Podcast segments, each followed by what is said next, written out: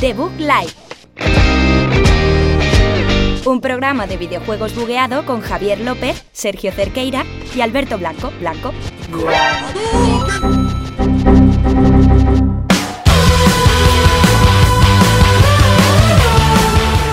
Muy buenos días a todos, bienvenidos a un programa más aquí de Bug Life, programa número 2 de esta quinta temporada que, que ya empezamos.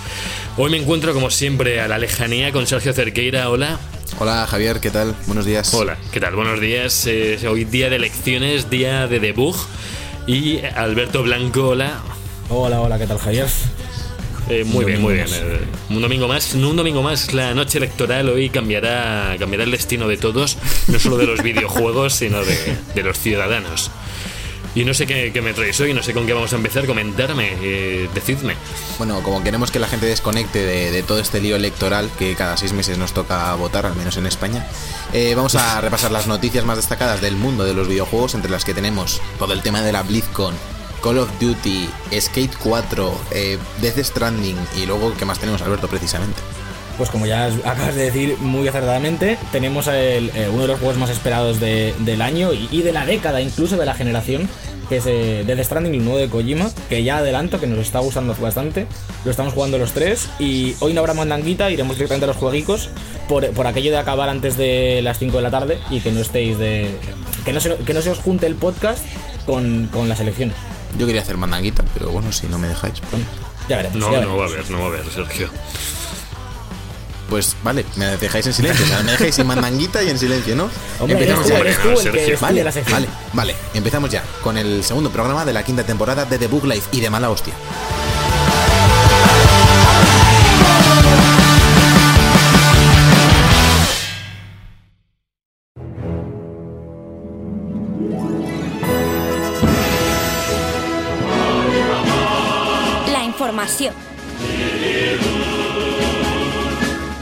Ya de vuelta en la información, en la sección que más nos gusta, que nos encanta hablar, con un montón de noticias que nos ha traído la semana, que no, no todo es Kojima ni no todo es de The Stranding. Pues no, y por Javier, eso no. Sergio y Alberto me han traído de todo, porque me traen las cosas a mí. Eh, sí, precisamente eso trata el juego de esta semana, de, de- de llevar y traer cosas.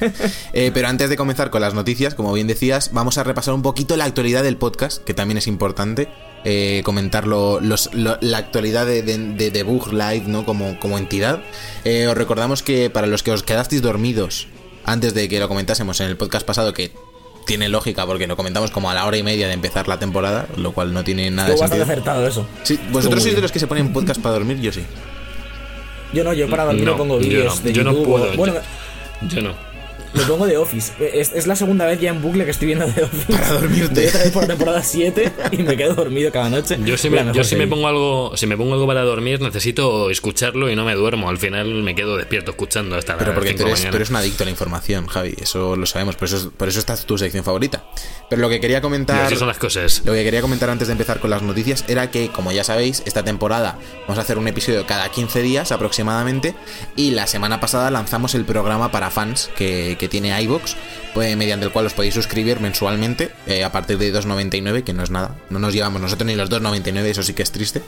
Y bueno, ya tenemos los primeros fans por allí, así que haremos entre semana, entre episodio y episodio, algún episodio especial, pues a lo mejor un, un spoiler cast de estos que hacemos de vez en cuando, pues tal vez de Stranding, de, de lanzamientos Claro, tochos. Eh, también a lo mejor hacemos un, un podcast, pues eso, comentando cosas especiales como estas finales de LOL al- a lo largo de la semana, eh, noticias así importantes que salgan. Serán programas exclusivamente para fans. Obviamente el resto no os quedaréis sin disfrutar de nada porque luego en el programa de cada semana lo haremos a full, como solemos hacer. Pero bueno, que si queréis apoyar el podcast podéis darle a apoyar en iBox. Y, y eso, nos pagáis cada semana y nosotros, no, uy, cada mes, y nosotros cumplimos, porque eso hay que decirlo, nosotros cumplimos cada semana, como ha cumplido Blizzard con todos los lanzamientos que han anunciado en la BlizzCon 2019, entre los que han destacado sobre todo Diablo 4 y Overwatch 2, que más o menos eh, era un secreto a voces. Eh, Diablo 4 se anunció con una cinemática brutal de 10 De minutos 10 minutos. un corto de animación, prácticamente, más que una cinemática. Eso puede ir a los Oscars directamente porque además está genial. Y también mostraron eh, contenido in-game. Así que tiene muy buena pinta de Diablo. Yo, por lo general, no he jugado a ninguno. Alguna vez he probado el- un 3. poco el 2 pa- hace ya mil años, pero, pero no he jugado nada. Vosotros no sé si lo habéis jugado, ¿qué os parece? Sí. Yo le di bastante caña al 3. No llegué a hacer temporadas ni nada como hace la gente que, que juega más profesionalmente, entre comillas. Pero sí que me lo pasé el, el- juego principal, no el Reaper of Souls. Y la verdad es que está bastante bien. Quizá el esquema más clásico del, de estos Acting RPG, vista cenital. Eh, Sí que es verdad que ahora otros juegos como el Path of Exile le están comiendo un poco el terreno a Diablo, eh, siendo gratuito y con actualizaciones constantes. Pero bueno, al final el, eh, Diablo es el rey, Blizzard es- probablemente sabe hacer estos juegos mejor que nadie y, y la comunidad tiene bastantes ganas. Sí que es verdad que, que ya era hora.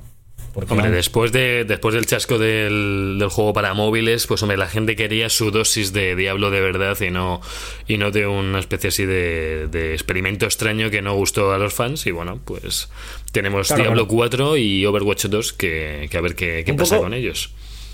Un poco la tónica general de esta BlizzCon, eh, buenos anuncios, buenas cinemáticas y demás, pero un poco de cabreo general por parte de la gente, ¿no? Sí, yo creo que, bueno, ahora iremos Mm, repasando sí. uno a uno los, los anuncios. Creo que se sabían, o sea, que como decíamos, eran esperados. Están bien, pero no es todo lo que se esperaba. Eh, o sea, mm, es que creo que creo que lo que le ha faltado a Blizzard es un poco, aparte del factor sorpresa, de hacer cosas que, que pues no sé, que, trabajen más por, por los fans. O sea, el tema de Overwatch ahora lo comentaremos, pero da un poco de rabia. Son anuncios que están bien, pero dan un poco de rabia. El de, el de Diablo llega un poco tarde después del de móviles del fiasco del año pasado. Eh, luego World of Warcraft siguen estirando mucho el chicle con expansiones y demás. Lo de Overwatch 2 no está todo lo bien que debería. Pero vamos a seguir hablando eh, precisamente de World of Warcraft que presentó con otra cinemática bastante épica Shadowlands, que será su, su nueva expansión. De aquí yo por mi parte poco que comentar, la verdad, porque no he jugado a WoW en mi vida. Yo Nada. tampoco, no. Yo solo Dota. Yo jugué Dota en los típicos ciber estos que juegas cuando eres adolescente y te gastas toda tu, tu pasta y haces muchos amigos también. No, corría en No solo por el dinero. 1974 fue, ¿no, Javi? Eh, más o menos. cuando- Sí, con los primeros no había ni ordenadores todavía, jugábamos en juegos de mesa. Vale, y vamos Pero con, el, con el anuncio que, del que más podemos hablar, que es Overwatch 2. Eh, se confirmó también con un tráiler muy guay de, de- como de la reunión de nuevo de, de todos los Overwatch, los agentes de Overwatch. Y de momento lo que sabemos es que tendrá PvE, que tendrá nuevos contenidos, que tendrá un lavado de cara gráfico y que los jugadores de Overwatch 1 eh, no necesitarán comprar el 2 para jugar al online. O sea, todas estas modificaciones del online. Y volvemos a lo mismo. Vale, no está mal, pero es raro, depende de lo que nos vayan a cobrar. Y aparte que se queda ahí como un en- entre medias de un juego nuevo, una actualización de contenido. Javi, ¿tú qué opinas? Quiero dejar una cosilla, que es que hace poco dijeron los eh, propios de Overwatch que, que habían, habían dejado de asistir lo suficiente a Overwatch 1 en favor del 2. O sea, que, que dejaron que las actualizaciones ya no eran tan, tan potentes, que el contenido era pues bueno, y que es que se estaban centrando en el 2. Y digo, a ver, no puedes dejar hacer un juego, tío, porque estás con la segunda parte. Eh, no quiero poner el caso de Destiny, pues Destiny 1 fue un juegazo y Destiny 2 se lo medio cargó más o menos, pero es que no, no puedes dejar de, hacer actualizaciones porque estás haciendo la segunda parte de un juego además de Blizzard que tiene muchísima gente para apoyar ambos juegos. No sé, yo estoy un poco cabreado de, de esto, de que ahora nos vendan el PvE como que es que mira, ahora, ahora es el Overwatch de verdad, ahora es el que ya tiene campaña, cuando los eventos que metían en el 1 eran para reírse. O sea, a mí los eventos estos de PvE que metían eran nefastos. O sea, te entretenías 5 minutos y ya está. O sea, mm, no sé, no sé qué opináis sobre esto, pero...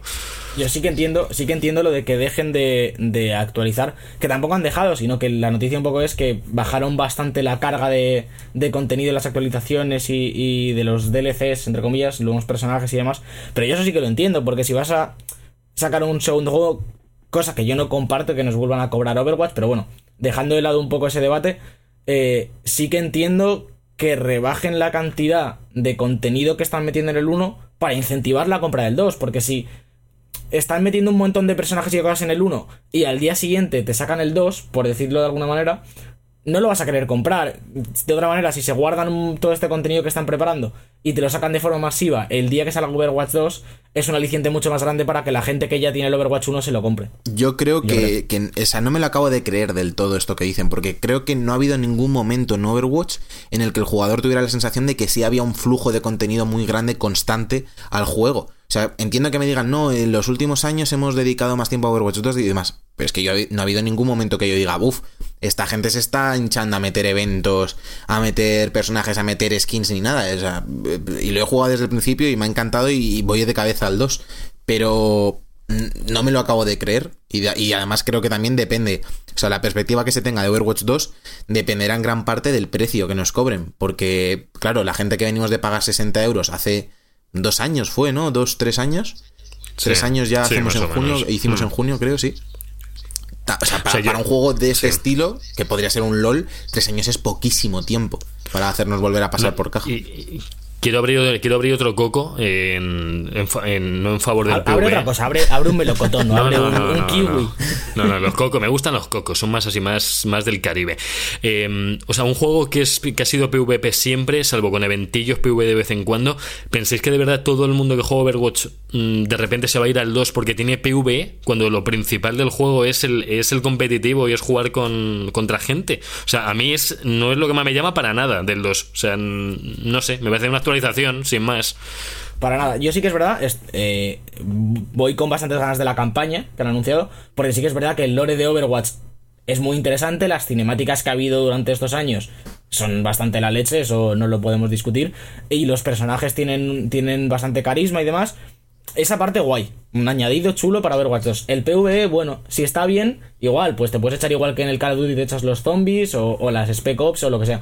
Pero al final es lo que dices tú. Lo importante es el PvE, las partidas online.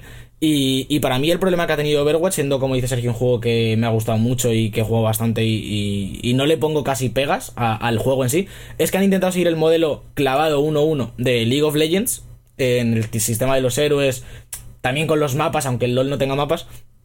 Y yo creo que no han caído o no han sabido entender que la diferencia es que el League of Legends es un juego gratuito y se puede permitir estar un mes sin anunciar un campeón o tardar un poquito más y de repente venir con más contenido. Un juego por el que has pagado 50, 40, 50, 60 euros, como, como ha sido Overwatch, un juego de pago, un triple A. Eh, que prometen actualizaciones, tienes que, tener un plan, un plan, una hoja de ruta mucho más estricta, como hacen los propios Call of Duty. Porque tú, cuando sale un Call of Duty con DLCs, incluso cuando los DLCs eran de pago, tú sabías cuándo iba a salir cada paquete de mapas, más o menos, cuánto llevaría, y tenías asegurado una hoja de ruta. Con League of Legends esto no pasa porque es gratuito y no tienes ningún derecho a pedir más. Pero con Overwatch debería haber pasado. Una cosilla, ¿pensáis que, que hayan hecho tantas cinemáticas, hayan gastado tantas bastantes cinemáticas, compensa el que no hubiera un contenido PV desde el principio? O sea, ¿no habréis preferido un contenido PV desde el principio a unas cinemáticas de 7 minutos que las... O sea, eh, si tuvieras que elegir entre cinemáticas muy guays de todos los de unos cuantos héroes o una campaña tocha con el PvP competitivo a nivel europeo mundial, ¿no habréis preferido? Yo creo que son dos cosas separadas. ¿eh? A mí me parece bien que hagan ese contenido y me parece que Overwatch no es un juego al que haya que reclamarlo un PvE. Que nos lo den porque a la gente le está gustando mucho la historia, perfecto. Que mucha gente pedía casi más una película que una campaña PvE, también es verdad. Yo he encantado con que me dé una campaña PvE, que tenga una buena historia, que te sepas más, que puedas vivir en primera persona el background de los personajes, vale, perfecto. Pero que no me vengan a decir que no, que no han hecho campaña PvE porque, porque han hecho cinemáticas, que son dos cosas completamente diferentes. Que, o, sea, que Blizzard y las cinemáticas, acabamos de hablar de ello, son dos cosas que van muy, muy ligadas. Es que son. Eh, casi hacen mejores cinemáticas que juegos. Y yo, sí que estoy de acuerdo en que Overwatch, como juego, antes del 2, cuando salió, eh, dentro del scope de, de la proyección que tiene ese juego, no se contemplaba todavía el PvE por, por cómo está preparado el juego. Es un juego que va enfocado al competitivo. Una vez más lo comparo con League of Legends porque sí que veo un referente clarísimo dentro de, del mercado más que del género. Y, y League of Legends también tiene unas cinemáticas muy curradas, un lore muy currado, y en ningún momento se han planteado eh, o, han enseñado las cartas de, un modo historia, para empezar porque no, pega, y para seguir porque no es lo que la gente quiere jugar. Y una vez más digo que yo sí jugaría una campaña de Overwatch, y de hecho la voy a jugar, pero no es lo que yo pido mm, a Overwatch. Prefiero que me den más contenido online y muchos más héroes y muchos más mm. mapas y, variaciones de héroes y skins incluso que también la gente las recibe con mucho cariño cuando están bien que un modo historia que lo agradezco y lo voy a jugar y seguramente me guste pero no es lo que yo quiero no me interesa no sé si no sé si habéis visto gameplays del modo historia yo he visto vi por ahí que lo vino de 40 minutos y era mm, como las operaciones estas que nos metieron pero un poquito más largo. Eh, sí bueno con unas habilidades que podías cambiar Eh, Claro, me, tampoco recordó, me recordó un montón a Battleborn. Vale que Battleborn se dio una hostia contra Overwatch porque eran cosas distintas, pero es que ahora Overwatch está queriendo parecer al modo historia de Battleborn. Entonces me está haciendo mucha gracia lo que está haciendo Pero Overwatch. tampoco ahora. pueden hacer mucho más, lo que dice Sergio. Al final tienes que, que mostrar jugablemente, tienes que hacer lo mismo que en el online, pues disparos con habilidades, con cada tipo de personaje, jugar un poco con cambiar de personaje de vez en cuando, imagino. Y luego el punto fuerte donde muestras tus cartas van a ser otra vez en las cinemáticas dentro de esa propia campaña, en las conversaciones y en lo que te quiera contar. Pero jugablemente es que no pueden innovar porque la jugabilidad de Overwatch ya es la hostia, ¿sabes? De base. Yo creo que algo que tienen que, que hacerse mirar es el, el tema del competitivo en general. Desde el top tier, que sería la Overwatch League, que para mí ha sido un fracaso, porque ya lo hemos hablado mil veces, no funciona el tema de Sí, las sí, franquicias sin un nombre de un equipo real de esports detrás. La gente no se va a hacer de los Florida Mayhem, porque no sé ni si es Florida, pero bueno, eh, Florida Yo, Mayhem una- o Orlando Mayhem o lo que sea. Porque sí, pero sí serían, porque sí de un Fanatic, sí serían que sí de un Claro. G2, de, de lo que sea. Es que te pongo el ejemplo. Ahora mismo, eh, lo lo tengo en la otra pantalla, las finales del LOL, cómo está el puto estadio de Francia por G2. Como si fuese la final de la Champions el Madrid. Porque Sí, hay un sí, sí, sentimiento sí. europeo de, de apoyo a un equipo, a unos jugadores, incluso, ya no solo al equipo. Los jugadores de G2 ahora mismo son iconos. Perks, Caps, el propio Faker en SKT la semana pasada. Son iconos que, que los, lo- los espectadores eh, reconocen. En, en- en Overwatch esto no pasa. Y mira que el juego me gusta y jamás he visto un partido competitivo. Y aparte deberían de tocar también el tema del competitivo en el nivel más bajo, eh, que también me refería a eso, porque no genera la adicción, todo el tema del arranque que, que generaba, por ejemplo, un Food Champions en FIFA. Está mu- mucho mejor planteado, te da una sensación de más de mayor competición más rápida, no, no estancarte, eso es algo que se tienen que hacer que hacer mirar y en, en Blizzard y, esperemos que para Overwatch 2 lo solucionen. Continuamos con más novedades de la BlizzCon.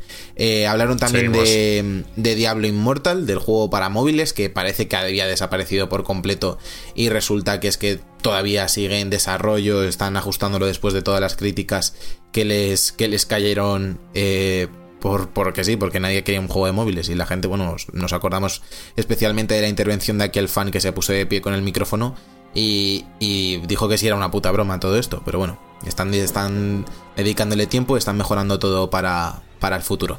Y luego eso, pues como decíamos, que en Overwatch podrás jugar con los héroes y mapas de Overwatch 2, luego otra expansión para Hearthstone, que es el descenso de los dragones, otro juego al que le están cayendo, bueno, le, le llevan cayendo críticas desde que salió, porque es muy pay to win, es así, para, para conseguir todas las cartas de la baraja y empezar a competir en serio, necesitas dedicarle un montón de horas y en gran parte dinero. Eh, luego, Overwatch 2 también saldrá en Nintendo Switch. Y, y poco más. Eh, que Diablo 4 requerirá conexión permanente a internet, algo que no ha gustado mucho a la gente, porque siempre hay gente que se queja y demás. Y eso va- va a llevar problemas en, en el momento de la salida, porque recordemos el desastre que fue la salida de Diablo 3. Todavía lo recuerdo que se caían todos los servidores, la gente no podía entrar, haciendo colas de 8 horas y demás para poder empezar a jugar. Y, y luego todavía no sabemos las fechas de lanzamiento ni de Overwatch 2 ni de Diablo 4, que tampoco las saben No en las Blizzard. sabemos nosotros y no las saben ellos, que es la buena. Sí, sí, no sí. las En saben plan, no tenemos prisa, ya veremos qué pasa. Pues hasta aquí Eh, el tema BlizzCon.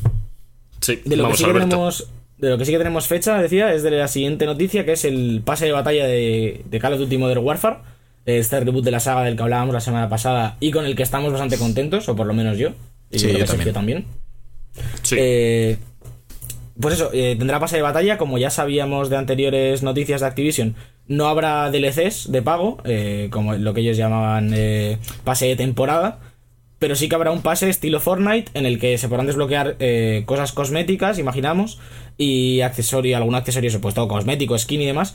Porque dicen desde, desde Activision que todo el contenido funcional que impacte en el balance del juego, como las armas y sus mejoras, pueden desbloquearse simplemente jugando, para no convertirse en un pay to win. Así que bueno, eh, Bien, nueva técnica de bien, monetización eh, como todo este tipo de juegos y llegará a finales de año, en diciembre, el 1 de diciembre me parece. Me parece bien. Recor- Bueno, recordar genial. también que justo esta semana han salido dos mapas nuevos para este Call of Duty, dos o tres, no recuerdo ahora, para este Modern Warfare con el último parche, que aquí meto mi movidita, que os la comenté por WhatsApp el otro día. El parche ocupa 8 gigas, hasta aquí bien, pero te pide liberar 58 para instalarlo.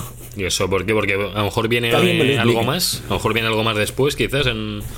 No, sé. No, seguramente sea por el tema este de que descomprime y luego copia en el disco y tal, pero que me la pida desbloquear seis veces más. Yo pido a la Play 5 que, que, esto desaparezca o lo hagan de una forma que no, nos, que no lo notemos, ¿eh? porque es que es, es, es agobiante ver el copiando en pantalla y esta, ¿eh? Es terrible. Y bueno, voy a completar un poquito tu información, Alberto, y es que también hay unas eh, nuevas evidencias sobre el regreso de Battle Royale a Call of Duty y Modern Warfare. No sabemos si, si va a ser de verdad, va a estar en el juego. Pero es que han encontrado en los archivos del juego, como siempre, siempre la gente se dedica. Yo creo que hay gente que se dedica solo a leer los archivos del juego, que habrá miles y miles de páginas, tío. Y Hay encontrado una gente que se, referencia que, que se compra un juego para abrir el código y ponerse a mirarlo. El otro día ya tuvimos polémica con Electronic Arts y el tema del handicap y demás otra vez.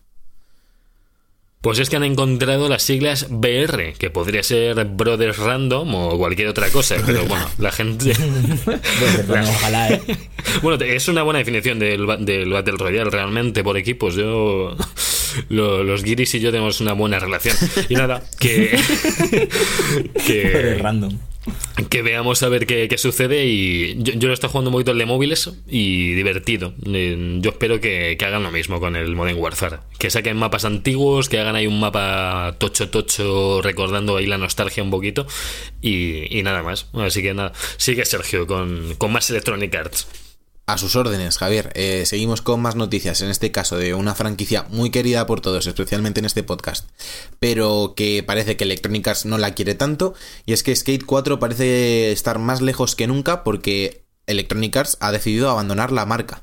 Así que parece que, que nos vamos a quedar sin una secuela de aquel titulazo eh, que salió ya en la, en la pasada generación y dentro de muy poco, dos generaciones atrás. Ojo, eh, empezamos a hacernos mayores. Madre mía. Eh, es Skate Uf. 3 que salió en 2010 para Play 3 y Xbox 360. Y pues eso, no, no, no van a responder a, a las peticiones de los fans. Por suerte tenemos aquel, el- este, no sé, como hijo pródigo hecho en Kickstarter, eh, que no sé Alberto si te acuerdas tú cómo se llamaba, que... Sí, Sessions. Es- Sessions. Exactamente, Sí, Sessions. empezó en Kickstarter, empezó en Kickstarter, pero luego lo compró Microsoft, si no recuerdo mal. Lo vimos en la última Sí. conferencia de, de L3. Pues eso, eh, tendremos que esperar Bueno, a Sessions para, para volver a patinar en nuestras consolas porque Electronic Arts ha dicho que, que no. Que no han visto cómo poder meter sobres eh, en monopatines y que no. Yo le tengo bastantes ganas, la verdad, a este Sessions, a ver si, si vemos más. Pero creo que estaba en Early Access por ahí ya o alguna cosa así. No le tengo muy seguida la pista. Pero bueno, eh, vamos a otro bloque de noticias. Eh, otra vez a Sony, vamos a hablar de PlayStation Now un poquito. Y la primera noticia es un poco más agridulce que, que la segunda y es que Sony sigue descartando incluir exclusivos de lanzamiento en PlayStation Now, como hacen los de Microsoft en el Game Pass. Eh, bueno, la, justificación es un poco la que llevamos diciendo nosotros y todo el mundo eh, los últimos meses y es que eh, dicen que dado el valor de alguna de nuestras IPs, queremos gestionar el tema con cuidado y respeto apostando por lanzamientos puros. Una vez más, Sony, su gran baza es vender millones de copias de cada exclusivo, es por lo que hagan esta generación, es Uncharted 4, este último Death Stranding incluso aunque luego salga en PC, eh, Last of Us 2 vendrá próximamente, son juegos mm, que se convierten muy rápidamente casi en juegos de culto, muchos de ellos, y se puede entender la cantidad de dinero que Sony puede perder, y yo ya lo comentaba en algún programa anterior, y es que es muy difícil hacerle la competencia a, a Microsoft en este sentido. Realmente, eh, no están regalando sus juegos. Microsoft apuesta por estas suscripciones y entiendo que lo están monetizando como ellos esperan. Pero Sony no puede hacer esto. Y por cierto, off topic absoluto, estoy viendo a Becky ahora mismo en lo del LOL. Eh, esto está siendo una puta locura. ¿eh? No, no, el- el- Hologramas. ya hablaremos. Hologramas. Podemos hacer un podcast solo Es que hablando loco, de la ceremonia de apertura, porque yo también tengo un ojo puesto en ella y es brutal lo que es están que qué haciendo locura. con realidad aumentada Es que- ahora mismo, pero es de que hay locos. putos hologramas en el escenario, Sí, tío. sí, que- sí, que- sí, que- sí. Per- Perdón por este comentario que luego en, en el iVoox lo vais a entender regular, pero es que me ha impactado muchísimo, me ha impactado muchísimo. Luego lo veré en diferido otra vez. Volviendo, volviendo al tema Game Pass, mm, habría que decir que cuántos juegos de la pasada generación de One han sacado más de 5 millones, 10 millones exclusivos, digo, ¿eh? O sea, Sea of Thieves, Claro, no sé. todos estos juegos es que no tienen grandes vendedores de consolas. Si ya hemos hablado que la otra generación, eh, One ganó los servicios y PlayStation ganó los exclusivos. Es lógico Sí, que ahora mismo con PlayStation Now te están sacando juegos como God of War, Uncharted 4, GTA 5, que son juegos que tienen 4 años ya, o 3 años algunos. Bueno, No, no, God of War menos. Pero claro, de salida, ellos prefieren que alguien que tenga. Porque PlayStation Now, si tienes un PC, no puedes jugar igual. O sea, no te falta ni tener la consola, ni la Play 4. Entonces es lógico que digan, oye, no voy a sacar de las sofás 2 de salida. Porque es que seguro que vendo más ya solo por la gente que lo compra a los 60 pavazos.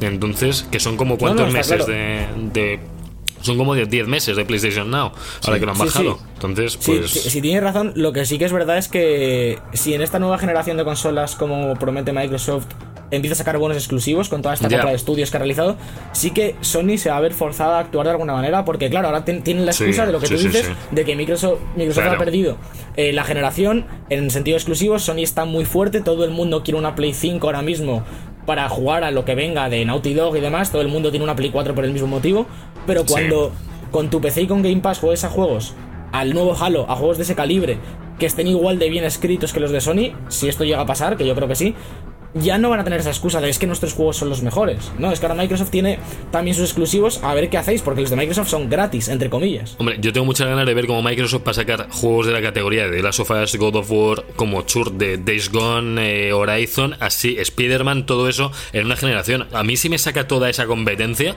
me daría incluso ganas de pillarme el Game Pass, un PC tocho y jugar, pero que, que creen esa competencia, ¿sí, ¿no? Mm, Hablar no es que hemos comprado muchos estudios, vale, ahora falta que demostréis cómo van a salir los juegos. Yo soy el primero que quiere que les hagan competencia a Sony, para que Sony se ponga las pilas también. Es que si no... Yo lo que creo es que o sea, no, no va a acabar pasando eso porque lo hemos comentado durante todos estos años. Ahora mismo a Microsoft le da igual vender una Xbox o un PC o un Windows mayormente. Porque al fin y al cabo parece que lo que les interesa es otro, otro tipo de modelo de negocio, de servicio y demás. Y Sony sí tiene una dependencia de su venta de consolas. Sobre todo porque hay un montón de, de- sectores en los que Sony ha bajado ventas, como puede ser, por ejemplo, los televisores donde Samsung y LG dominan el mercado. Entonces yo creo que esa, que esa es la principal diferencia. Sony sabe que eso, un first party le puede hacer vender millones de consolas, como ha sido el caso, por ejemplo, de Spider-Man. Pero a Microsoft en ese caso le da igual, también un poco potenciado porque han visto que durante la última generación no les ha funcionado el modelo de negocio y han visto que por mucho que lanzaban Gears of War o, incluso Halo, eh, cuando salió Halo 5, no, no conseguían levantar las ventas porque la gente ahora mismo prefiere disfrutar de, de- de otro tipo de juegos o porque sus franquicias no están manteniendo el estándar de calidad al que nos han acostumbrado durante los pasados años.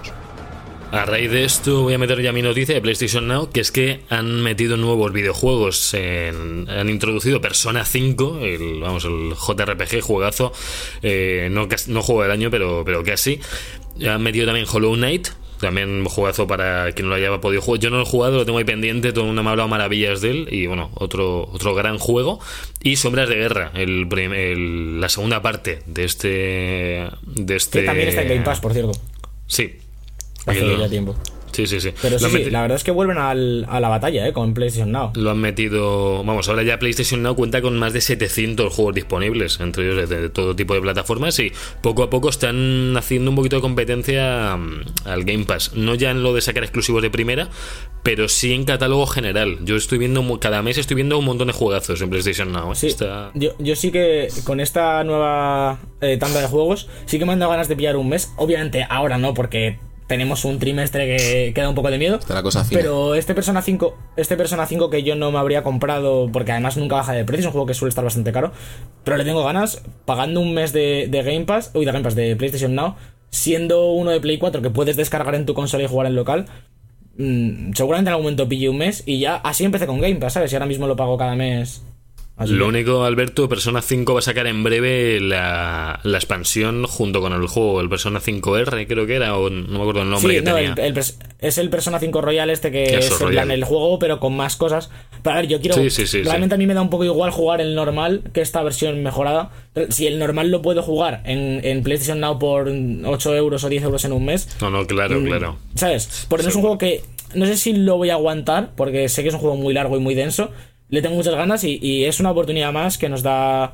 Que nos da Sony en este caso de jugar juegos. Y, y la verdad es que le tengo bastantes ganas. Vale, de acuerdo. Continúa Sergio con tu noticia. Sí. Sergio, No, no, un poquito. Ah, vale, sí, me toca, Toca a mí otra Sergio, vez. toca Madre Sergio, mía, va- perdonad. vamos Javi, la ha colado, Javi la ha Sí, colado sí, de sí, es lo, extranjis. es lo no que nos hemos dado claro, estaba esperando a que Javi la, la hiciese como en su bloque habitual. Eh, sigo con sigo y comienzo el bloque de Death Stranding, el bloque de Kojimator eh, en este podcast que va, va, va a llevarnos un rato. Va para largo. con la noticia de que Death Stranding para PC, que ya sabemos que saldrá confirmado, eh, tendrá un lanzamiento simultáneo en Steam y en Epic Games Store. Así que Kojima no se pilla los dedos, no quiere que le hagan review bombing en Metacritic. Y, y saldrá el juego, pues eso, tanto en la plataforma de Valve como en la de Epic. Así que todos los usuarios contentos y la gente Metacritic, relájense, por favor. Pues no sé si habéis visto, pero, pero ha habido review bombing a The Stranding y yo ya no sé por Más qué razón lo es. Pero más O sea, que review bombing, yo creo que es que hay gente que no que no es su no juego, y, juego, ¿no? y parece que todavía no nos damos cuenta. En el mundo de los videojuegos pasa eso. O sea, tú cuando estás viendo películas y que dices, bueno, pues esta película es para mí Sí. o esta no es para mí. Pero aquí en los videojuegos es como, me gustan los videojuegos. Entonces, me- me juego al FIFA, al Dragon Quest, al Call of Duty y al Death Stranding y al Journey. Y no, no, no. O sea, hay perfiles de jugadores y para, para cada uno de ellos hay un tipo de juegos. Death Stranding es un juego especial. Y creo también que ha pasado un poco con Kojima, eh, como ha pasado, por ejemplo, con con Tarantino, con Kubrick en el cine. Como que Sí, se entiende sí, sí, sí. que es el máximo estandarte del juego de autor, entonces la gente lo alaba sin saber ni conocer su obra. O sea, estoy seguro que mucha gente que va de, de cinéfila eh, con 13 años y demás, o sea, ve 2001 una odisea en el espacio y le parece un bodrio. Bueno, pues es que te puede parecer un bodrio, tiene un ritmo diferente. Pero es una película Es un culto. juego diferente, igual Death Stranding es un juego diferente y no tiene por qué tener el ritmo o el tipo de historia al que estás acostumbrado. Y no por ello eres menos gamer ni, ni te gustan menos los videojuegos ni nada. Luego sí que es verdad que, bueno, lo comentaremos ahora en el análisis del juego, pero la palabra videojuego, lo- no sé si lo habéis leído también en algún... Empieza por V. y- Empieza por V y yo creo que le hace bastante daño a Death Stranding. Porque la gente está buscando el, la diversión, ¿sabes? Como cuando juegas a un Call of Duty, mucho Mm. público casual de este cacho review bombing. eh, yo, yo el otro día entré a Metacritic a leer las críticas y eran en plan, eh, qué lento, no pasa nada, eh, va de andar, ¿sabes? Como estaban buscando lo que dice Sergio, un FIFA, un Call of Duty, un, un juego que te provoque estímulos continuamente y es otra historia, esto es otra cosa, esto es otra Es que es un juego, y... es claro, es un juego que va por tiempos, va por tiene su tiempo mm, determinado para cada situación, para cada misión, para cada, o sea, si no disfrutas el momento en el videojuego, si intentas todo el rato el a ver a dónde me llevan, eh, por qué no estoy haciendo más cosas, por qué no están pasando más cosas, mm, no sé, yo creo que es un juego que tiene su ritmo. Yo era el primero un poquito eh, con miedo de decir, no sé si me va a gustar lo suficiente, no sé si mm, por lo que empecé a leer me empezó a gustar más y me recordó incluso a Bre- a Breath of the Wild en muchas cosas y dije, oye, mira, mm, no sé, a lo mejor no es un shooter, no es Metal Gear, pero a lo mejor la narrativa está hecha de otra historia, hay mucho actor interesante, le da mucha importancia a la narrativa, el contexto futurista me gusta muchísimo, ya partiendo de lo futurista, mm, muchos juegos me gustan, por ejemplo Cyberpunk me llama todavía más solo por la ambientación, entonces pues eh, yo entiendo que hay gente que no le guste, pero ya ponerle un 0, un 1 a un juego porque no lo entiendes o es que no va a lo que tú quieres que vaya, pues vete a Call of Duty o vete a cualquier otro juego de tiros. Entonces, de hecho no es ni un shooter de The Stranding, así que... Yo creo también que, que hay muchas críticas de, no, es que es un juego de andar y hacer recados. Eh, ¿De qué son los juegos? Por lo todos. general, es que todos ¿De los qué juegos son eres un recadero, o sea. En los Por lo menos sobre en todo. este, por lo menos en este mola andar. En plan, la mecánica es divertida. En este te ponen nombre, en este tienes un nombre y eres Sam Porter Bridges. Que Bueno, tienes voy a- Mola, voy a dar la mola última andar, pero a mí me pone de los nervios cuando no, no puedes andar bien, ¿eh? O sea, me pongo muy Ya, ya, ya. nervioso cuando tengo que estar todo el rato que voy, voy como... eh, Ya, para uno y para el otro. Ahora en el análisis lo contaré bien, pero esta mañana me da una hostia. Os la he dicho por WhatsApp, pero es que me da una hostia, que es que no ha sido tan grande. Pero bueno, Por- voy a dar la última noticia ya para cerrar este última, bloque y, y pasar sí. al análisis. Y es, eh, siguiendo la línea de, de Death Stranding, que ha triunfado en Twitch superando en su estreno a League of Legends. Y en las semanas en las que estamos, mm, superar a League of Legends es bastante interesante. Ha llegado a 182.000 espectadores simultáneos eh, este Death Stranding. La gente va bastante loca, ¿eh? A, a pesar de las críticas. Sí, sí, Me sí, sorprende sí. porque no es un juego para nada de Twitch. O sea, si la gente se está No, quejando no. de que jugarlo es aburrido, verlo ya no me quiero imaginar. Bueno, bueno, bueno, Bueno. Yo, estoy viendo muchas tonterías eh, por Twitch. he visto, ton- he visto tonterías sí, algunas pero cosas que. tonterías es 10 segundos de clip de vídeo que Sí, por Twitter sí. guay, pero por Twitch. Ya, a- no, por Twitch me da no. un poco la imagen de juego obviamente no, vería a Ninja streameando esto, pero algunos youtubers más, eh, pues eso, como Alex el Capo o, Revenant en, el territorio español, que, tienen como más engagement con su audiencia, eh, responden muchas preguntas, hablan mucho. Sí que me parece que es un juego que en todo este tiempo que, estás andando, que eh, lo que se dice mucho en los análisis es que es un tiempo de reflexión, ¿no? Que Kojima ha pensado un poco en esto. los streamers también pueden estar hablando con su público, leyendo comentarios, intercambiando opiniones. Es una cosa un poquito más de nicho, pero sí que le veo un hueco o por, por, lo menos en estas semanas de lanzamiento que puede ser interesante verlo en, Twitch. Pues sí, pues sí, la verdad. Y yo creo que con esto y un bizcocho eh, nos vamos a ir a, hablar de, de, Kojima, ¿no? Así es, nos vamos a las noticias. Uy, a las noticias, al juego de la semana también. Cada semana en YouTube, el mejor contenido del programa. Como el segundo disco de los DVDs, pero mal.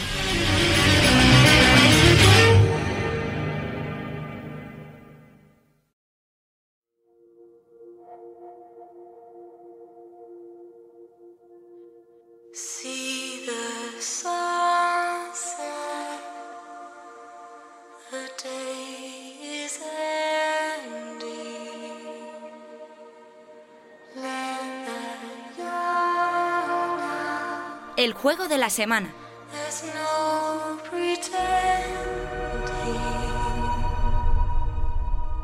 Ya estamos de vuelta con Kojima, con Sam Porter Bridges, el juego de la semana. Este juego tan peculiar que hemos estado hablando, hemos introducido un poquito en el final de las noticias. Y es que eh, hoy va a ser tiempo del buen análisis, de un análisis mm, un poco pues, distinto, más desde las sensaciones, yo creo, más desde qué nos está pareciendo. Que yo, yo por lo menos llevo ya jugadas 10-11 horas, creo. Le he dado, le he dado bastante. menos, pero también le he dado bastante Yo llevo. ¿Y Sergio? Bueno, no está bien. Cinco, pero tambaleándote más, cayéndote, entonces no, pasa nada. Solo me he caído nada más empezar el juego, Javi. No, no, no me insultes. no, hombre, no, no, eres Alberto, Sergio, no te preocupes. Yo, tengo la mejor, la mejor caída del juego. Además, que no me la esperaba para nada. La voy a contar ya. La voy a contar ya. cuéntala ya, cuéntala ya, cuéntala ya. Iba, para poner un poco de situación, hay una cosa, no creo que sea spoiler. Hay unos enemigos y tú puedes entrar a sus campamentos y robarles cosas. Sí. Hay algún, tipo de misión que es este. Eh, pasa muy pronto en el juego. Pues yo tenía que entrar ahí a robarles cosas. Sí. Eh, me he escondido en una hierba, me han detectado y entonces he dicho, voy a salir corriendo porque la, lo suyo no es pegarse, es intentar evitarlos porque el combate no es... cuando llevas mucha carga además se te empieza a caer. Pero vale, salgo corriendo. Sí. He salido corriendo en dirección contraria, había la típica colina súper empinada.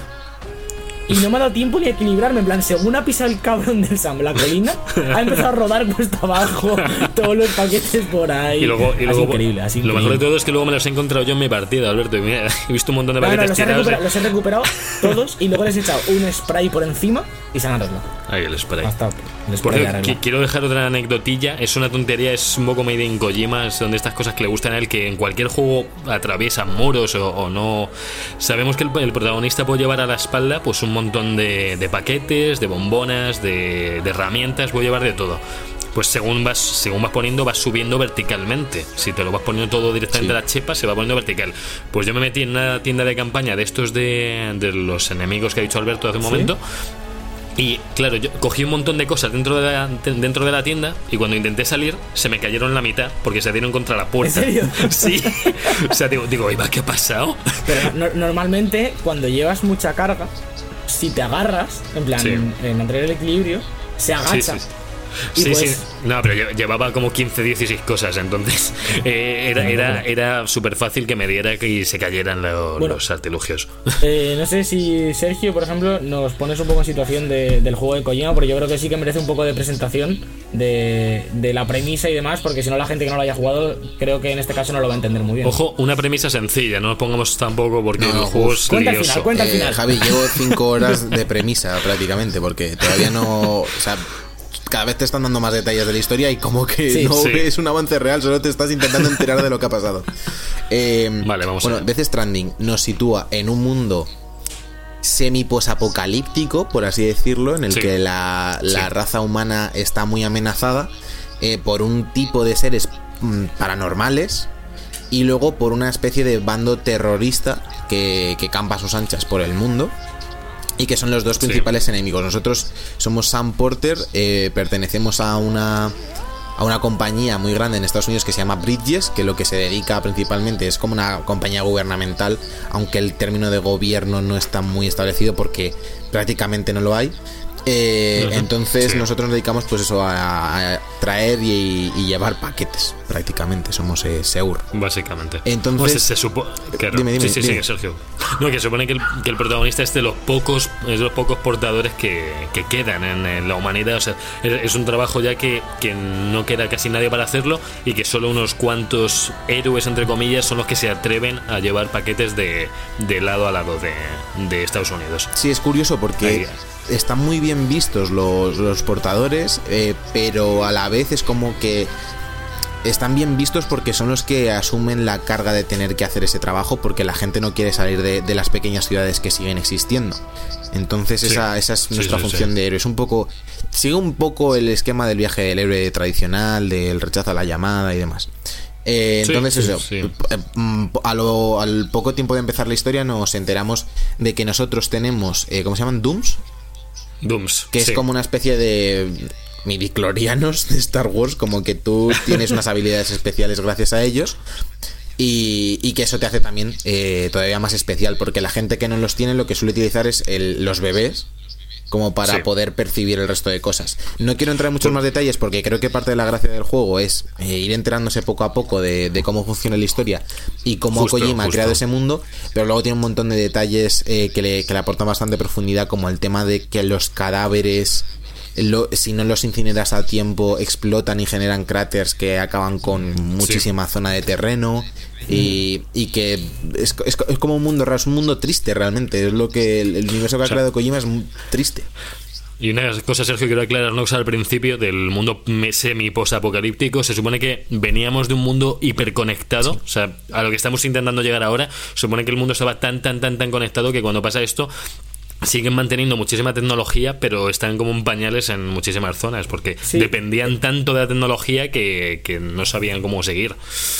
Sí, Alberto, Efectivamente. Esto si lo, si lo lees un poco en las notas, que es otro punto fuerte para mí eh, del juego, que la, toda la parte de leer, de emails, de información... Es muy, muy, muy interesante y, te anima a seguir leyendo, no como en otros muchos juegos que, que es más turra que otra cosa. Y si te lees todo eso, sí que te van explicando un poco cómo la humanidad dependía de las máquinas, eh, empezó a dejar de lado a los hombres y luego como que los volvió a instaurar. Hay un montón de historia ahí. y, el juego va principalmente de eso, de, después de este clip, como hemos dicho, de volver a conectar al mundo y quizá, eh, o por lo menos por donde yo veo que va, sacarlo de esa tristeza que decía Sergio y, y de hecho, mm, tu labor como, más que como mensajero también es ir conectando los diferentes... Eh, las diferentes ciudades, que esto eh, pertenece al, eh, United Cities of America en vez de States. Y tienes que ir conectando las ciudades para que vuelvan a tener comunicación con, las capitales y con los de ciudades y se puedan enviar eh, material. Tienen como unas impresoras 3D súper potentes con ancho de banda de no sé cuántos mil terabytes, cosas así, y se envían cosas y se las imprimen y demás. Y, eres tú el encargado de ir conectando todo esto a la par que Kojima te va contando la historia del propio juego y del universo del propio Sam. Eh, hay un montón de cosas, es un juego súper complejo. Aquí quiero decir otra cosa, eh, lo, hemos hablado antes de los enemigos. Eh, este bando, este bando enemigo que son, o sea, no, no, ya los. Hay unos bichos que se llaman EVs, que son los bichos como transparentes que van haciendo pisadas, que eso los habréis visto en los trailers. ¿Lo, estáis jugando en español o en inglés? No, no, en inglés, por favor, en inglés, en, inglés. Yo en inglés. Yo, Troy Baker tiene que ser sonado en inglés. En el doblaje está muy bien, ¿eh? sí, sí, sí, Yo jugué, jugué la primera media hora que fue la primera sesión que hice en, español porque solo lo puedes cambiar desde el menú principal y me daba pereza salir.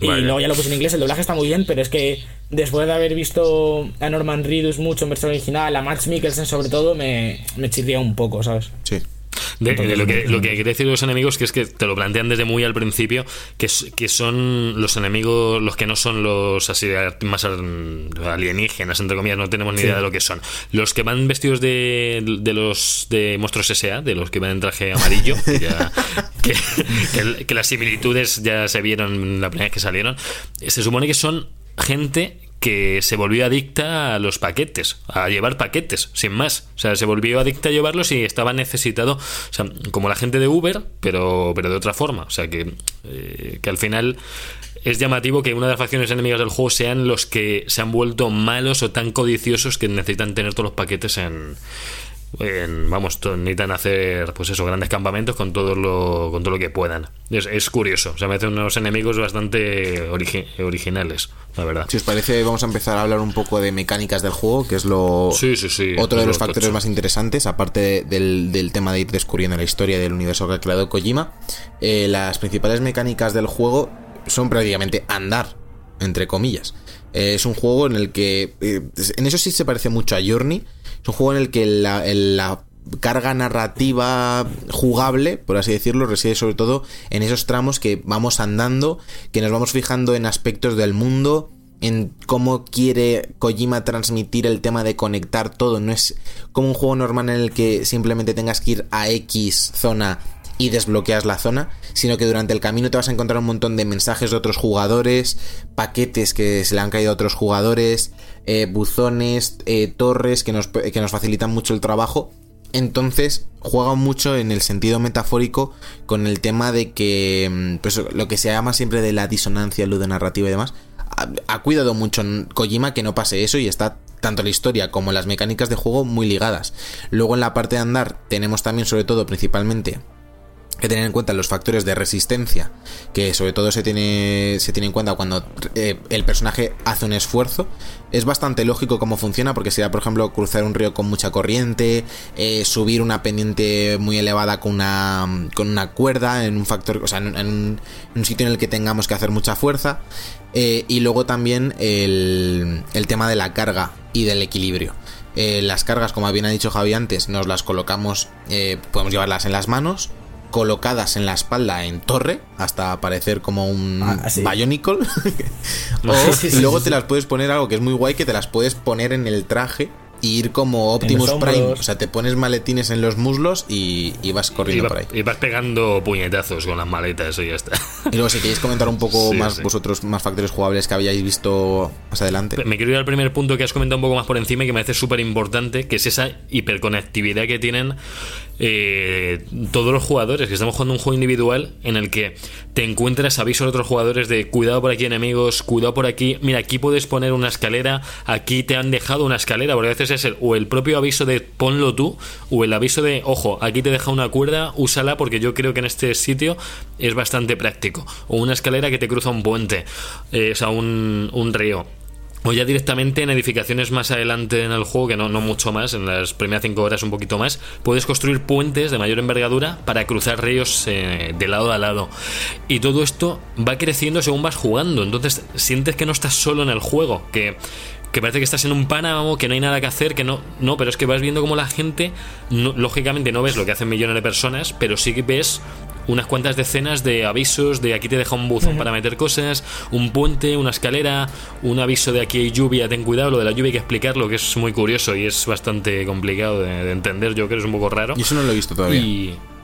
No, no, la propia lluvia, o sea, la, lluvia lo que cuando llueve en el juego, eso ah. sí lo has visto. Ah, bueno, sí, pero no me ha llovido mucho todavía. Bueno. Eh, la lluvia básicamente eh, sale en la primera cinemática del juego. si te toca te envejece, eh, ahí donde te toque. Y también eh, se ve eh, mecánicamente reflejado en que la carga que tú llevas se deteriora si se moja. Como se deterioran los contenedores y no se pueden arreglar, entonces si estás mucho tiempo bajo la lluvia, eh, se deteriora el contenedor de la carga hasta tal punto que un mínimo golpe a un contenedor deteriorado se puede cargar al 100% la carga que llevas. Entonces el juego te recomienda que te resguardes o que vayas rápido de un punto a otro cuando está lloviendo que también ahí le mete un poquito más de tensión y demás, y junto con las partes en las que te encuentras con los EVs o los BTs en inglés, eh, la verdad es que hay bastante tensión en el juego. las partes de los, de los EVs son muy locas. Sí, las partes de los EVs eh, de estos enemigos que te salen. Hay, a veces hay avisos de gente que te los ha puesto que en el mapa. Yo de hecho me, me guío por eso, digo, coño, aquí hay unas señales que ponen cuidado EVs. Te vas acercando y vas viendo todo el botín que hay tirado de gente que ha muerto por estos o que se os han, se os han llevado. En estas mecánicas se se te ilumina la, la ¿cómo decirlo? el aparato electrónico este que tienes en la espalda, te empieza a brillar y como que percibe que, hay enemigos. Estos enemigos son como semitransparentes. Se supone que el protagonista tiene como una especie de sentido distinto con el que los puede ver mejor, se supone. Los Dooms, ¿no? Y, Sería- Sí, los Dooms. Sí, sí, por los Dooms que tiene él, que al final son como nanobots, son como una especie de superpoder, entre comillas. Cada hay- ah, Habrá personajes, imagino, con Dooms distintos. Por, por cierto, ¿habéis notado diferencia Dime. con lo del tema de poner tu fecha de nacimiento?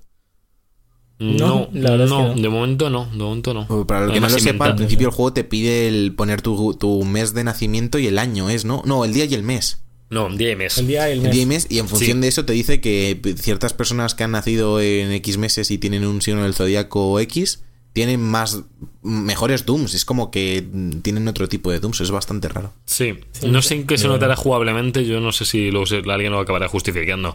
Pero vamos, en las partes en las que estamos contra estos enemigos, que casi siempre lo, bueno, hay que, lo que hay que hacer es huir, huir con unas mecánicas de, de sigilo, aguantando la respiración, se supone que es como menos te pueden ver o como te vuelves casi invisible a ellos, pero claro, la respiración te gasta resistencia y no aguantas todo y el además, rato. si la gastas del todo, en plan, se te baja toda la barrita, cuando sueltas, inspira muy fuerte. Y eso hace ruido. Entonces, tienes que jugar con nunca soltar la respiración al límite, siempre soltarla cuando te queda un poquito de barra. Claro, también si te estás moviendo y aguantando respiración se te gasta antes, si estás quieto se te aguanta más tiempo, todo como de verdad lo pensara, o sea, te cuesta más respirar andando que respirar quieto, o sea, que Kojima ya sabemos que le encantan que todo lo que sea más o menos real lo lleva al videojuego, en los Metal Gear lo ha hecho siempre, de, desde Metal Gear Solid 3 en el que dejabas una ración de comida una semana sin un- usar y se podría, pues aquí igual, pero con, pero con otros aspectos.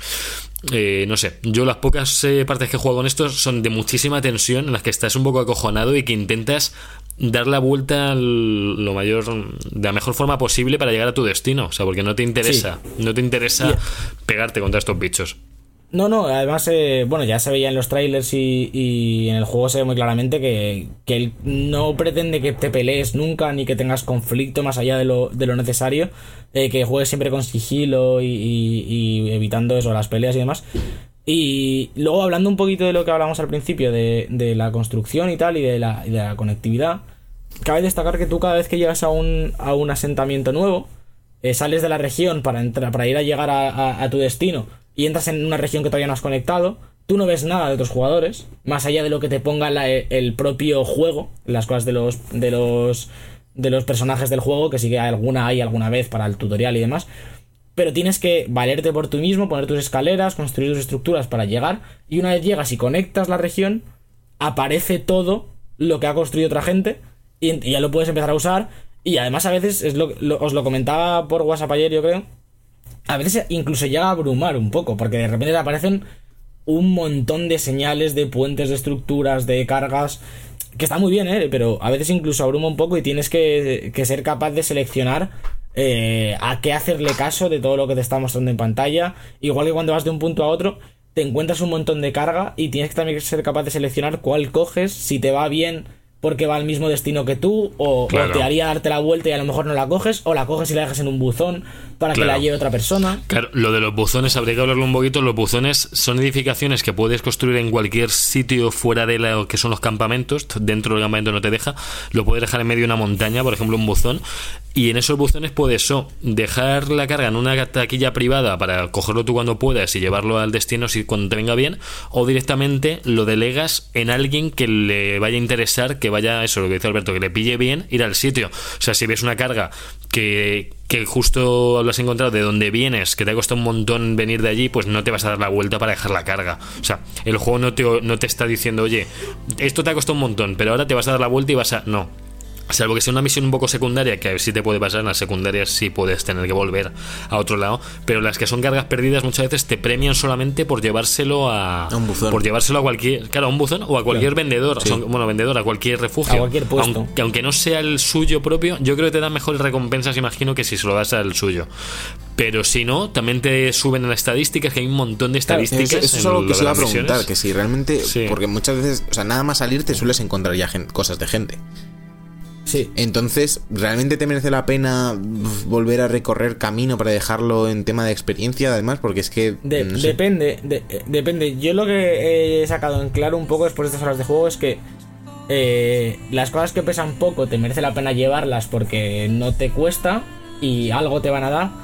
Las cosas que pesan mucho, si van a tu mismo destino, imagínate que vas a Capital City y te encuentras algo que, que quieren entregar allí, te puede dar muchos me gusta, lo, te lo llevas, además luego cuando consigues en la moto y demás es más o menos más fácil, pero tú lo, lo coges, lo llevas y eso te va a subir me gustas y si no, pues lo dejas en un botón o ni lo coges. A mí me pasa incluso seleccionando encargos, eh, llega un punto del juego que ya no son solo las misiones principales, sino que hay secundarios y te van dando más y más encargos en cada puesto. Que a lo mejor no los cojo. Como tú en un juego normal, en un RPG, cogerías todas las misiones y ya las harías Sí. en algún momento. Aquí no, porque aquí cada vez que coges un encargo y lo confirmas y tal, te dan la carga. Y ya, ya te la tienes que dar. O guardarla en Claro, tu vaquilla no- no- privada y, y dejarla, pero ya, ya es parte de ti esa carga, ya está tu responsabilidad. Y a lo mejor no te merece la pena coger un encargo que va a otro sitio al que tú todavía no vas a ir. Te merece más la pena volver más tarde. Las misiones secundarias las han hecho de tal forma que es lo que dice Alberto, que no, que no sea darle al X rápido a todo sin leer. Aquí tienes que leer bien de qué va la misión, porque hay incluso cargas que no se pueden mojar o que tienen un tiempo determinado, que yo ya me encontré alguna de un poco contrarreloj, aunque tengan bastante tiempo, pero que no, no es un juego, no es un sandbox al uso, no es el sandbox de cojo todas las secundarias, cojo la principal, entre medias de la principal voy haciendo secundarias. No, Tienes que dedicarle tiempo a cada misión. O sea, yo ya me he dado cuenta que no, salvo que vayan al mismo destino, y ya y aunque vayan al mismo destino, no te puedes poner una carga de 100 kilos, por ejemplo. De 100 kilos, eh, el personaje tiene una en torno a 120, a partir de 120 puede ir aumentando. 100 kilos es una barbaridad que no tiene ningún sentido. Más adelante en el juego, por donde voy yo, que no llevo mucho más, eh, mm, bueno, hay un vehículo, que el vehículo te lo enseñan desde el principio, creo, la moto. Sí. Lo único que no puedes activarla porque no tienes electricidad, no tienes ninguna estructura para cargar la batería, como si fuera un, vehículo Tesla. Y yo por donde estuve, pues ya me. Yo la moto ni la vi al principio, la vi en el cuarto campamento, creo. Que digo, ahí va, mira, ahora puedo hacerme la, la batería y la puedo cargar. Y en la moto te deja cargar por cada, la- por cada lado de la moto te deja cargar hasta tres cosas. Ya el peso no, no lo sé muy bien, pero al final te dices, vale, tengo la misión secundaria que es ir a la ciudad con 50 kilos que los llevo yo, pero luego tengo otra secundaria que son otros 50 kilos o 60 que los llevo en la moto distribuidos. Y dices, vale, pues ya llevo dos, dos cosas al mismo sitio. Una pregunta eh, con el sí. tema de la moto. Eh, ¿Es cómodo ir en moto con un par de cosas? Eh, eh, ¿Es cómodo ir en moto con el tipo de terreno que hay, que es todo como muy escarpado? muy- Sí. Te- el juego, Para el mí, juego te obliga a pensar. El juego te obliga a pensar mogollón yendo con moto. No, no es como el Just Cause que vas en línea recta atravesando montañas. O sea, tienes que buscarte rampitas. eh, la moto tiene un mini salto que, que puedes saltar determinadas rocas. Pero claro, no te puedes meter por un campo de piedras. Porque al final te va a llevar la vida a pasarlo.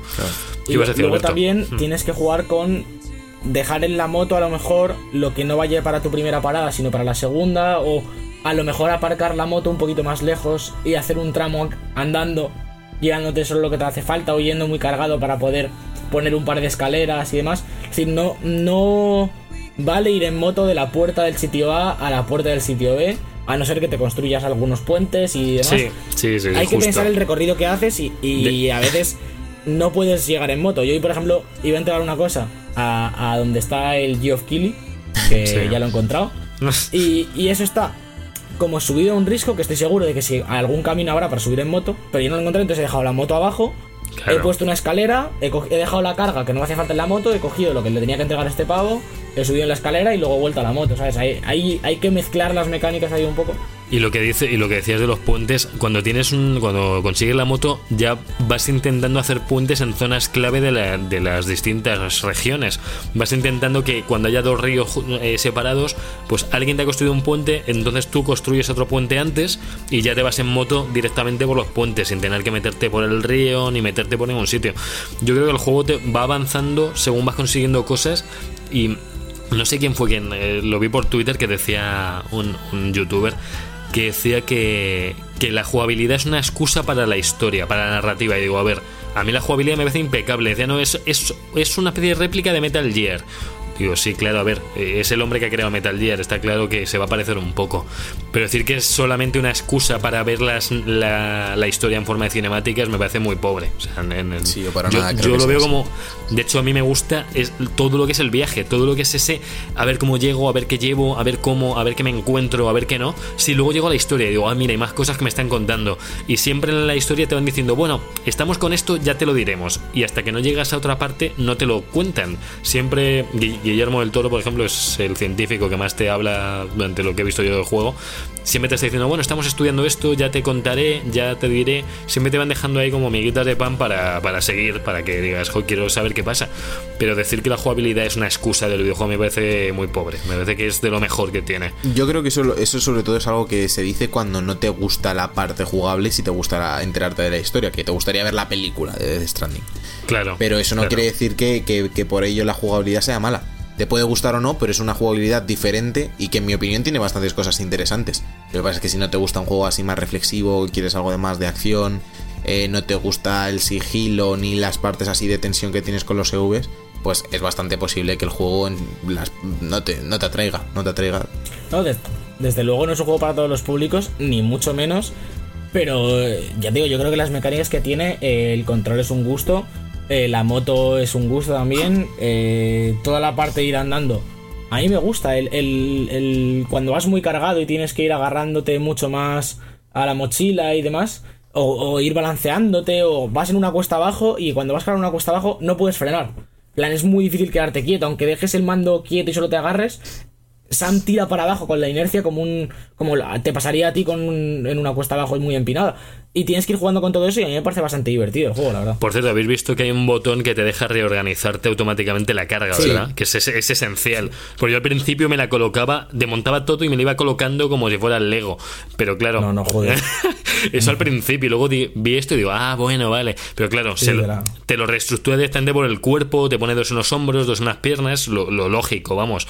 Para Te lo que pone no- de forma que, que ocupe lo mínimo, porque si tú te lo colocas mal, puedes tener uno grande, uno pequeño, uno grande, uno pequeño, y entonces hace mucho más alta cuando puedes ir combinándolo Sí, sí, sí, y, y te queda más baja la carga. Pero no sé, no sé qué, qué más queréis aportar. A mí en general me está encantando el juego. Yo quiero decir que para la gente que esté un poquito con miedo de decir, eh, a ver esto qué es, eh, a ver si no es mi tipo de juego, a ver si no va a ser mucho sigilo y no estoy preparado para esto, mm, yo vengo de, de- del Metal Gear 5, de haberme aburrido un poquito en algunas partes, de, de- de demasiado sigilo, demasiada exigencia, que no sé. En este he visto que puedo ir a mi aire, que si hay puede haber pelea, puede no haber pelea si... De hecho, he, he- atropellado a gente con la moto sin querer. Entonces, o sea, que todo puede ocurrir, ¿no? Todo es sigilo a veces, pero que no es un juego que se centre tanto en, en disparos o no disparos, porque no, yo de hecho ni los he visto todavía. Y que si te gusta una experiencia ya no de andar y mandar paquetes, mm, yo creo que, que a la gente debería gustarle. Y la narrativa ayuda a eso. A mí la narrativa me está gustando un montón y estoy interesado en qué pasa, porque hay tantas incógnitas con tantos aspectos del juego que, que estás todo el rato queriendo saber qué pasa. Mm, O sea, yo estoy, no estoy como cuando vi los trailers, que ahí sí que no podías discernir nada ni enterarte de qué iba el juego. Pero es que ahora, no sé, yo lo, veo distinto. Veo ahora jugándolo, mm, no sé, me, me alegro de haberlo comprado y de haberme atrevido a pillarlo porque yo creo que ha sido una muy buena compra. Yo también tenía miedo un poco en ese aspecto. Digo, a ver si a ver si va a querer haber hecho Kojima un trabajo muy de mirad qué diferente soy, qué genio soy, y se ha quedado un poco. O sea, se ha, ha hecho un juego pedante que al final no te cuenta nada, que las mecánicas no te dicen mucho. Pero no, no, me ha sorprendido, me ha sorprendido para, para bien. No, no tiene nada que ver con Metal Gear. Sabemos que Kojima prácticamente todo lo que ha hecho es Metal Gear, que sí, que hizo el Zone of the Enders y todo eso, pero que por lo que se le conoce es por ser el, el director de Metal Gear, no tiene nada que ver. Es una cosa completamente diferente. Está bien poder haber visto otro registro nuevo después de tantos y tantos años. Ya tuvimos PT, pero bueno, era una cosa mucho más pequeñita. Y, y más allá de, de todo este juegazo que acaban de crear en Kojima Productions, porque creo que también el equipo que tiene detrás es brutal. Porque el, el- cómo se sienten los personajes. Ya, ya lo hemos visto en, Metal Gear. Se mantiene mucho mucha parte del equipo que tenía en Konami. El, el gameplay es muy bueno, el cómo se siente el, jugador. Es, y, es, es difícil porque, eso como decíamos antes, hay mucha mucha piedra. eh, el tema del equilibrio podría quedar un poco entre dos aguas como que ni se siente bien, ni, lo, ni le suma dificultad ni nada y, y está realmente bien. Y lo que hace es que, que para los próximos proyectos que lleven a cabo, que han dicho también que querían hacer películas y demás, pues se genere muchísimas más expectativas. Y luego decir también que siendo un juego de andar y tal, muy contemplativo, se ve que te cagas el juego. Está hecho con el décima engine, con el motor de, de Horizon Zero Dawn, de guerrilla. Y es que se ve de locos. Nada más la primera impresión del juego cuando te sueltan y te echas a andar. Cómo se ven esas montañas verdes e inmensas. Eh, la calidad gráfica, el ambiente, todo es increíble y te invita a, seguir jugando y a seguir caminando para ver.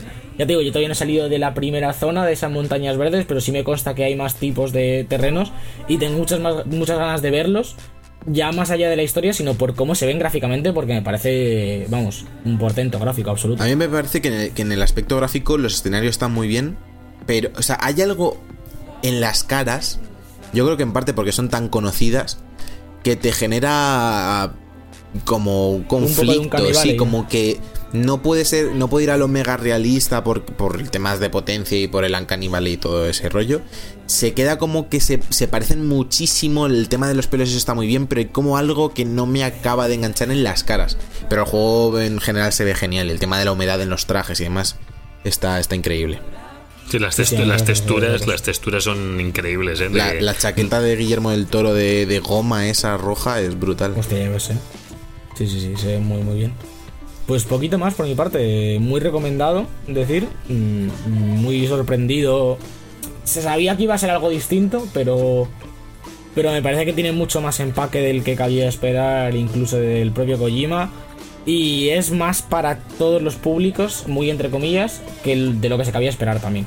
Yo creo que, que no tienes que ser un, un amante del cine de autor, ni de los videojuegos de autor, ni para jugar y disfrutar de The Stranding tiene una estructura más o menos clásica de videojuego dentro de todo lo que innova. Y yo creo que a mucha gente que tenga miedo por lo que pueda haber pasado con todos estos trailers y tal, yo le animaría a probarlo, aunque sea ver un par de vídeos para ver cómo se ve y tal, porque está bastante bien. Está muy... Sí, lo único eso, como decíamos antes, que cambien un poco su perspectiva antes de, de jugarlo. Que no esperen ni un Metal Gear ni un first party clásico de Sony ni nada, que es un juego diferente para, para bien. Sí, y, que, realmente Kojima ha conseguido lo que quería, que es lo que decís, que no es que se haya atrevido mucho o poco, sino que ha conseguido, ya no es un género distinto, pero ha conectado a las personas que están jugando cada uno en su casa a un mismo videojuego con un montón de tareas que, que te, que te ayudan a estar más metido todavía, o que te, no sé, que es una sensación como de satisfacción, yo creo, de, oye, voy a ayudar a este, o puedo dejar un recurso para alguien que lo use, o puedo coger yo a alguien que me ha dejado algo, no sé, me parece, me parece que esto lo van a coger más videojuegos en el futuro. Yo creo que es algo que, como el Sombra de Guerra en su día, bueno, el Sombra de Mordor hizo el sistema Nemesis de que los enemigos se acordaban de ti, yo creo que aquí Kojima va a sentar unas cuantas bases para siguientes videojuegos, ¿eh? estoy, yo estoy contento. Pues yo creo que con esto, no sé si queréis hacer algo de mandanguita, llevamos una hora y diez de programa ya. Eh, si tenéis algo muy importante que contar, lo hacemos, pero si no, nos vamos a, los jueguitos. Yo creo que nos vamos a los jueguitos y la semana que viene, si podemos hacer, bueno, dentro de dos semanas podemos hacer algo más de mandanguita, que también tendremos Star Wars, pero podemos seguir hablando de, Modern Warfare con estos mapas nuevos y de, y de este Death Stranding.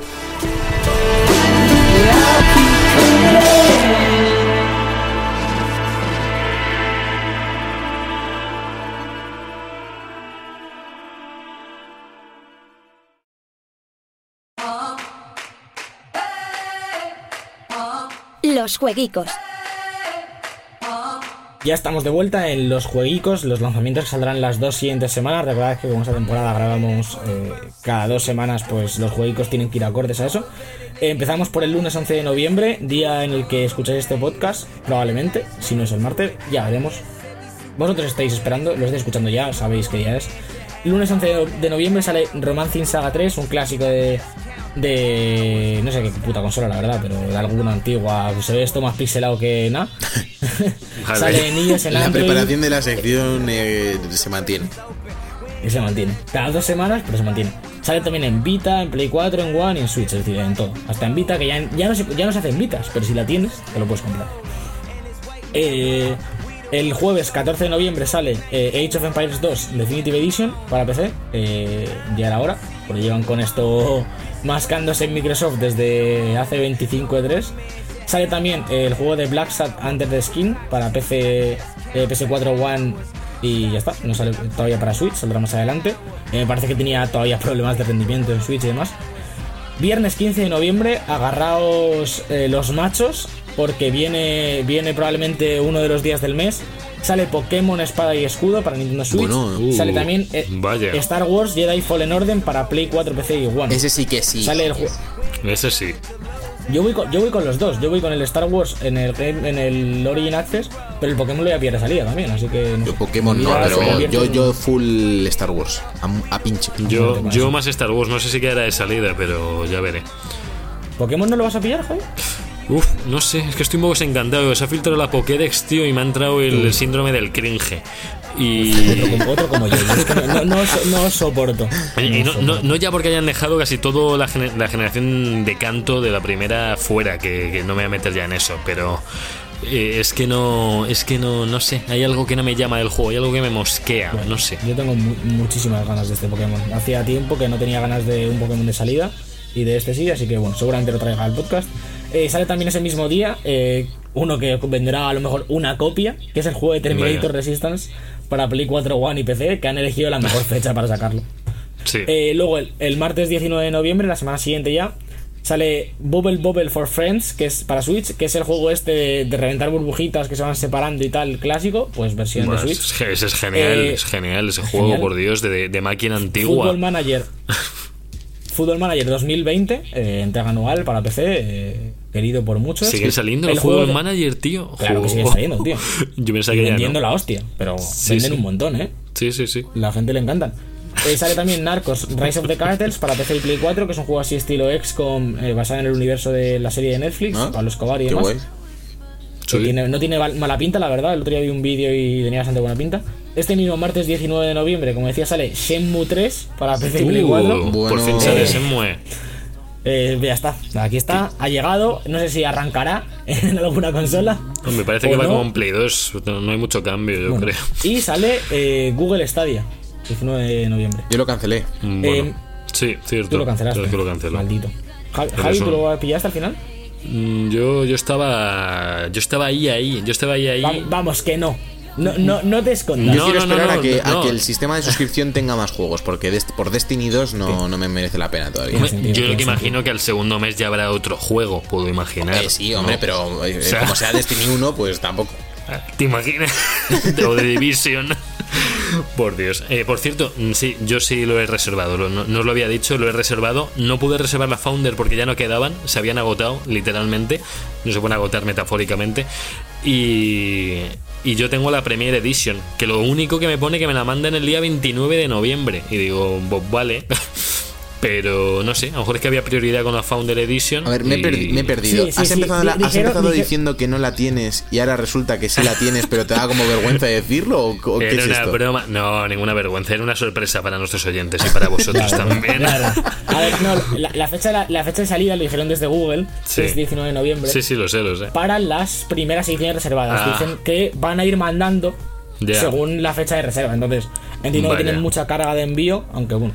No, pues, en- pues la mía el 28 de noviembre, ¿eh? dos semanas después, 10 días después, por lo días menos. Así que, eh, Eh, bueno. luego, el miércoles 20 de noviembre sale Children of Morta para Switch, el juego este estilo Diablo me- medio eh, roguelike eh, de una familia y tal, que se ha llevado bastantes buenas críticas. Sale por fin para Switch. Eh, y el jueves 21 de noviembre, Narcos Rise of the Cartels para Nintendo Switch, que es la que faltaba. Y ya para acabar estas dos semanas, el viernes 22 de noviembre sale Civilization 6 para Play 4 y One, que son las únicas dos plataformas que faltaban, yo creo. Y Doom 64 para Nintendo Switch.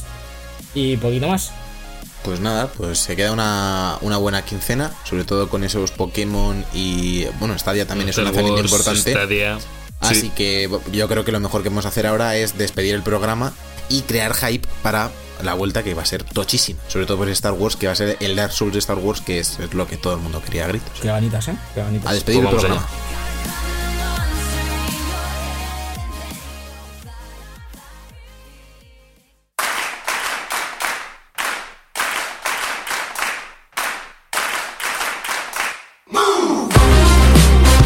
Y hasta aquí el segundo programa de la quinta temporada de The Book Life. Ha sido un placer estar con todos vosotros. Gracias, Javier López. Hola, bueno, pues muy bien. Está, está a gusto hoy. Ha sido, ha sido un programa, contento, ha sido un programa divertido. Ha sido, eh, pese a que es el día de elecciones, que también me, me condiciona un poco. Por, bueno, no sé. Podríamos haberlo comentado la- las, las medidas que van a tomar distintos partidos, porque. No, no, mejor no. No, chicos, no. En, a nivel a videojuegos. ¿no? Sí, A los respecto a videojuegos. claro. Hay, hay algún partido incluso que ni siquiera ha hablado de lo que va a aportar en videojuegos, que no me acuerdo cuál era. Bueno, de- el, el Rejón, de hecho, solo ha hablado de los porros y de los videojuegos. Sí, sí, sí. Es el el mejor Rejón para conoce su target, realmente. Sí, sabe dónde están los El otro día comentando los mundiales de LOL desde la cuenta suya sí. de y que ahora quiere hacer un, Sí, sí, un sí. estadio enorme de esports nacional. Sí, sí, Sí, para- para cierto, ellos, cierto. Claro, sí, ha visto que hay pasta, que hay money, es tontería no, no hacerlo. Vamos, yo, yo lo haría. En campaña electoral a todo el mundo le interesa el LOL. Sí. sí, sí, ahora mismo sí. Mira, el mismo día, la final del LOL con eh, las elecciones. No es casualidad. No es casualidad. Ma- mal timing, mal timing para las elecciones también te digo que la gente está viendo Depende el de LOL, lo que se pase, depende de lo que pase, sale Ocelote en las listas, así random, llegan a las 5 de la Sí, tarde, sí. ponen un taco de papeletas de G2 Yo y voy, yo voy, pido que, inutili- que, que inutilicen el voto que he metido esta mañana y voto a, a, al- a Orcelote, eh, al puto Carlos. Sí, sí, sí. A muerte. Alberto Blanco, muchas gracias también a ti, aunque llevas 20 minutos hablando, pero gracias por Sí, venir. ya, se, Bueno, pero- ya se ha despedido. Eh, la tónica general de- del programa. Os recordamos a todos que nos podéis seguir en las redes sociales, en Instagram, en Facebook, en Twitter, donde queráis. También nos podéis escuchar en todas las plataformas de streaming de podcast más tochas del mundo, como Spotify, como Google Podcast, como iBox, como iTunes, como no sé si hay ya más plataformas en, en la, en la vida, yo creo que ya no. Las crearemos, no pasa nada. Y nos podéis pagar dinero en iVoox. Eso, recordad. y nos podéis apoyar, podéis apoyar el podcast que para que siga creciendo, para que Alberto siga sin prepararse los jueguicos. Yo soy Sergio Cerqueira, en el control técnico ha estado Jorge Blanco y nos vemos la semana que viene, no, la siguiente, con más de Book Life. Hasta luego. Un bracho.